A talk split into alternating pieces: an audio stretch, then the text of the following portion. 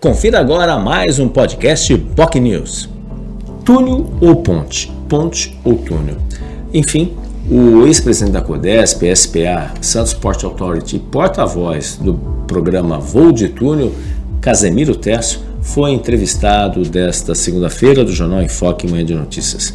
Com argumentos técnicos, o engenheiro especializado na área naval falou sobre a importância do projeto de túnel, que efetivamente vai ser feito dentro da proposta de desestatização do Porto de Santos. Ele, durante a entrevista, até ficou surpreso com a decisão de incluir um novo túnel, no caso ligando Santos, Zona Noroeste à Zona Leste, dentro do projeto de desestatização. E espera, obviamente, que isso não atrapalhe a questão do túnel ligando Santos ao Guarujá, promessa tanto tempo feita, há décadas feita e que nunca efetivamente saiu do papel e que tem uma oportunidade dentro do processo de desestatização do Porto de Santos. Inclusive, ele falou algo bem curioso e importante, que existe o plano A e o plano B.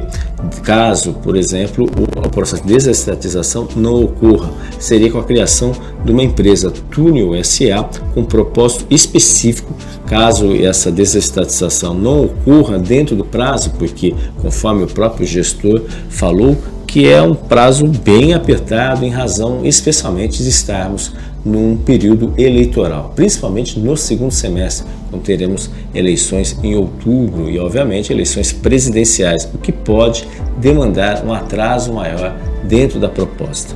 Enfim, é uma proposta interessante, que essa é a proposta feita justamente para viabilizar a possibilidade, especialmente do lado de Santos, que teria, obviamente, uma ligação pela Avenida Portuária, ao longo dali o acesso nas imediações ali do da, onde está hoje o terminal de passageiros da Concais, ligando ao Guarujá, ali naquela região da Prainha, mais ou menos, que está no processo de retirada dos moradores, que os moradores irão para um conjunto habitacional em Guarujá, o Parque da Montanha. E, obviamente, essa possibilidade facilitaria o acesso com alças ligando não só a Cônigo Romênico Rangoni, mas também aos demais terminais, enfim, a vida comum da cidade de Guarujá. A perspectiva, se for aprovada, é que esse projeto dure de 4 a 5 anos, o período de escavação, iniciando principalmente pelo lado de Guarujá, né, em razão da complexidade. E seria um marco para a engenharia também do país, né, especialmente na construção de túneis.